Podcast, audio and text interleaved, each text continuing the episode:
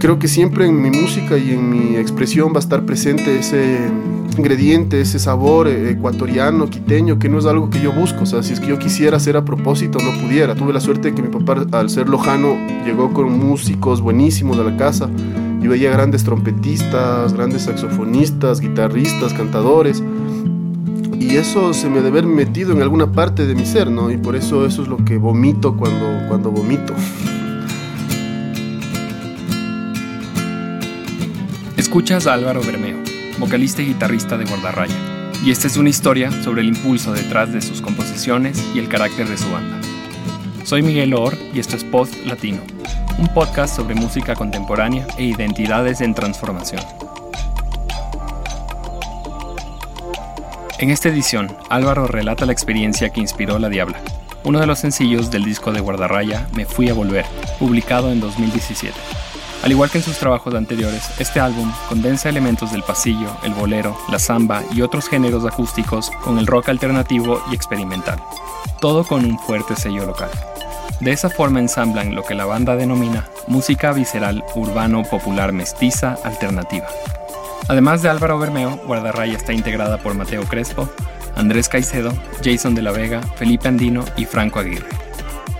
En esta primera parte descubrimos algunos episodios de la vida de Álvaro Bermeo y cómo los sonidos que acompañaron su infancia marcaron la ruta de su voz como músico y compositor.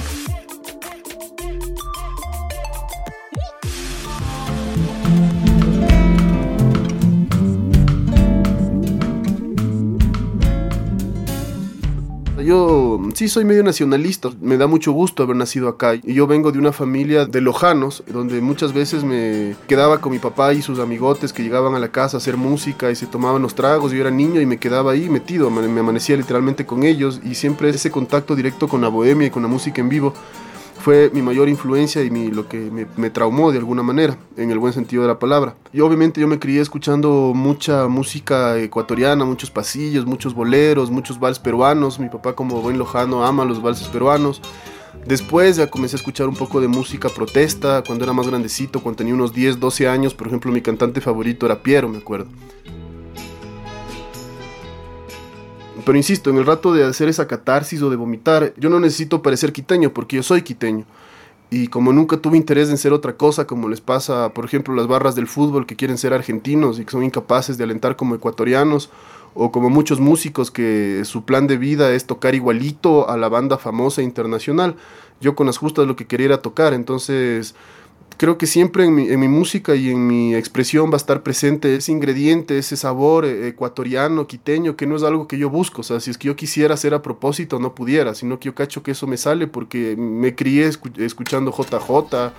Eh, me acuerdo tenía un cassette que tenía Julio Jaramillo y al otro lado Gardel, eh, entre miles de otras cosas. Tuve la suerte de que mi papá, al ser lojano, llegó con músicos buenísimos a la casa y veía grandes trompetistas, grandes saxofonistas, guitarristas, cantadores. Y eso se me debe haber metido en alguna parte de mi ser, ¿no? Y por eso eso es lo que vomito cuando, cuando vomito. Esta es una de las primeras composiciones de Guardarraya, escrita por Álvaro en el año 2000. En ese tiempo no había internet, entonces era el típico librito de los acordes, eh, con las canciones. Y después cuando ya me comencé a atrever a disque componer y hacer cosas, alguna vez tocaba un tema que se llama Pepe Griso, que está en el primer disco. Y yo tocaba en mi cuarto y decía, esta cosa qué rara, o sea, ¿a quién diablos le va a gustar esto, no? Sobre todo cuando además estás viendo lo que está sonando en la radio. Esa cosa rara se convirtió en Guardarraya, una de las bandas más representativas de la música alternativa ecuatoriana de las últimas dos décadas. Su trayecto de 18 años tiene las huellas de cuatro discos de estudio una compilación y un split álbum con Cancan. Aunque en todo ese tiempo la esencia de su sonido y la personalidad de sus historias permanecen intactas. La Diabla, uno de los sencillos de Me Fui a Volver, reúne varios de los ingredientes que dan cuerpo a los temas de esta banda quiteña, y que además revela cómo sus vivencias urbanas se transforman en una canción, como explica Álvaro en esta siguiente parte. Por temas de trabajo me mandaron a Guayaquil a una capacitación bastante técnica y aburrida. Y en algún punto ya me di cuenta que estaba lunes, martes, miércoles, jueves, y como que dije, ¿cómo? O sea, ya estoy aquí cuatro días, Guayaquil, durmiendo a las 10 de la noche máximo, uno tiene una hoja de vida que cuidar y una reputación, entonces ya se me metió el diablo y me duché, el duchazo de rigor, eh, me vestí, cogí un taxi del, del, hotel y le pedí que me lleve a algún lugar eh, donde haya chicas, así le dije, o sea, le dije, voy a un lugar que haya chicas así bonitas para ver, o sea, pero yo no me refería a un cabaret, sino me refería a un bar, a una discoteca.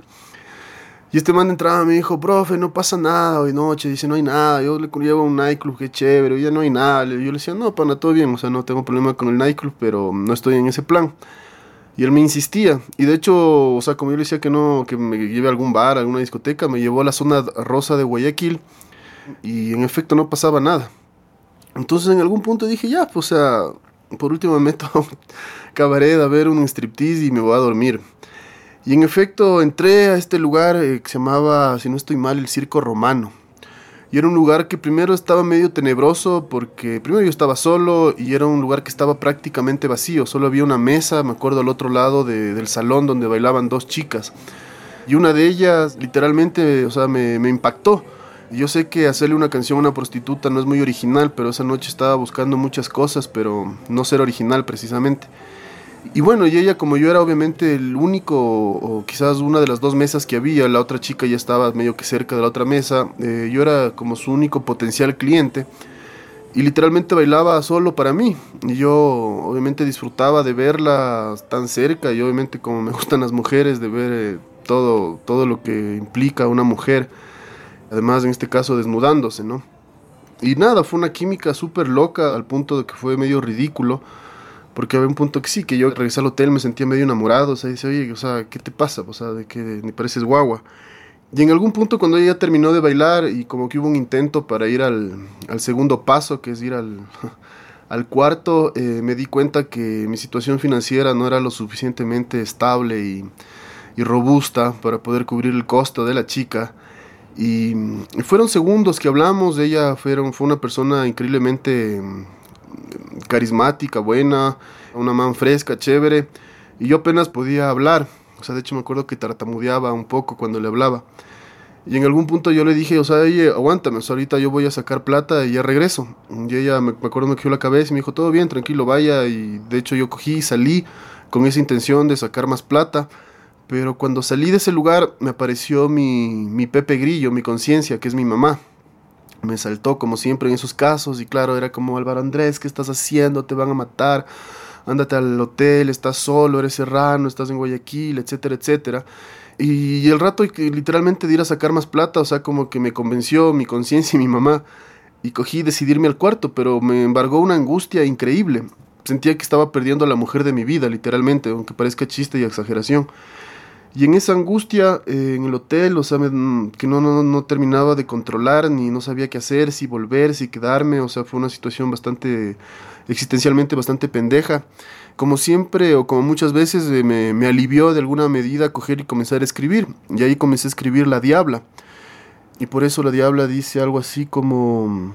Sonreía ante el espejo y se movía desnuda, porque ella bailaba frente a un espejo y se movía desnuda con la magia de una diabla, toda una hembra y su hermosura. Sonreía ante el espejo y se movía desnuda, con la magia de una diabla, toda una hembra y su hermosura.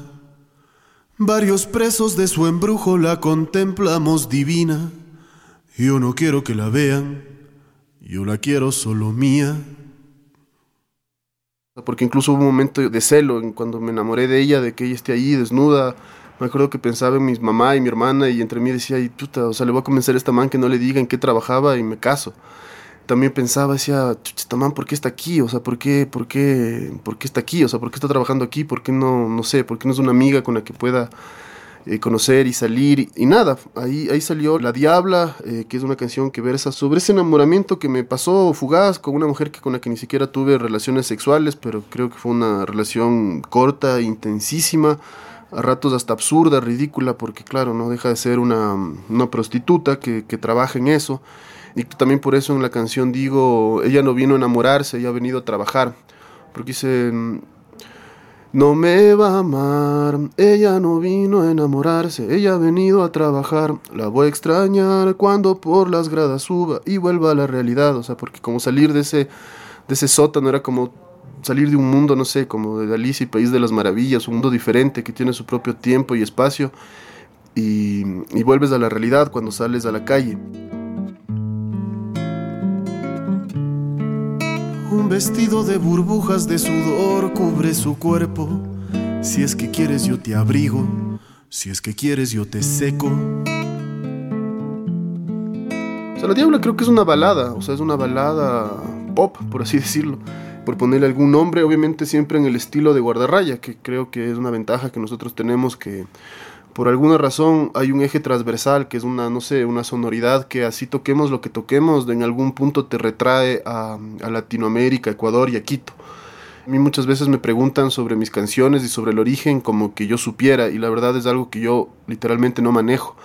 Yo no tengo fórmulas para componer, yo soy un músico más empírico, eh, popular en el sentido de que yo no soy un músico de universidad, de academia, soy un músico de, de colegio, de fogata, de esquina, de barrio, de, de vereda. Y en ese sentido yo no tengo las capacidades como para decir, a ver, hoy día voy a hacer un Latin jazz. O sea, no, simplemente son cosas que, ideas musicales que me salen, que, que a veces ni siquiera sé bien qué son. Y como la verdad nunca he tenido interés y en Guardarraya nunca ha habido el interés de hacer un género en especial, sino simplemente tocar, es algo que no me preocupa.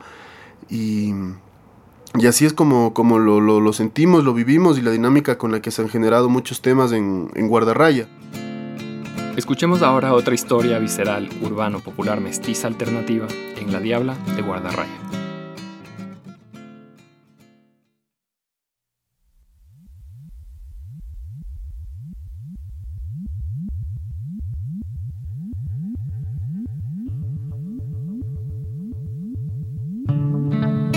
Sonreía ante el espejo y se movía desnuda con la magia de una diabla, toda una hembra y su hermosura.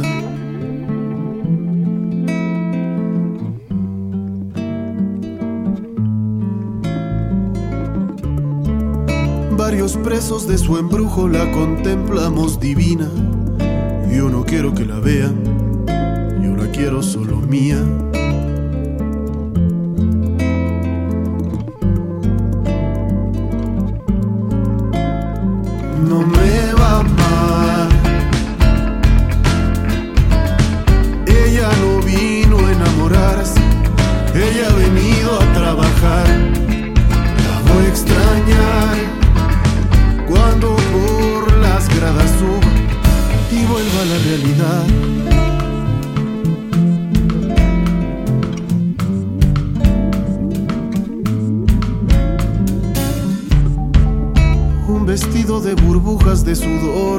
Su cuerpo.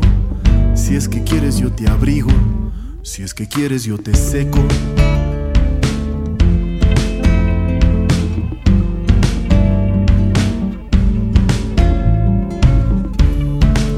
Ay muchacha amada mía, ¿dónde te has escondido?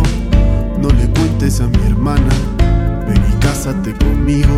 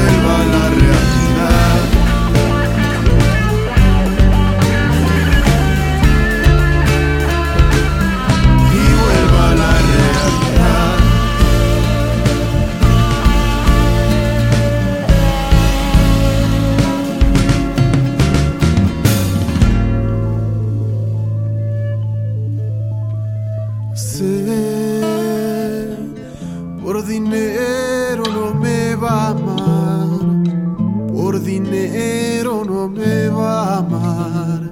Era la diosa fortuna.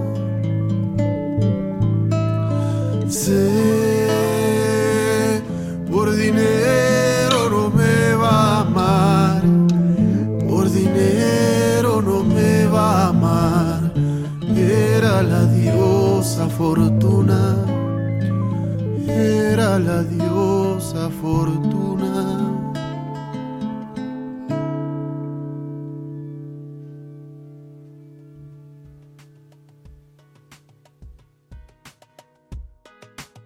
Post Latino es uno de los proyectos ganadores de los Grants de Producción Creativa 2017-2018 de la Universidad San Francisco de Quito, a quienes agradecemos su apoyo para la investigación y realización de este programa.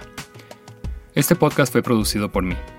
La edición, la mezcla y el diseño de sonido fueron realizados por Camila Espinosa alias Milú. La canción principal se titula Tamilla y es de Auma.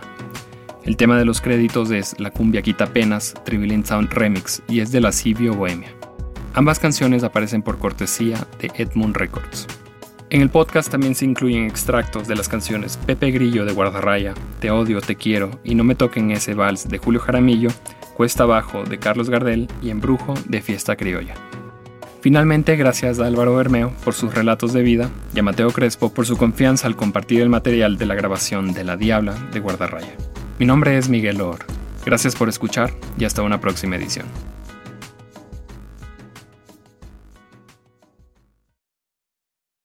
Para escuchar otras ediciones de Post Latino, visita radiococoa.com o suscríbete a su canal de SoundCloud o a través de la aplicación Podcast disponible en dispositivos Apple.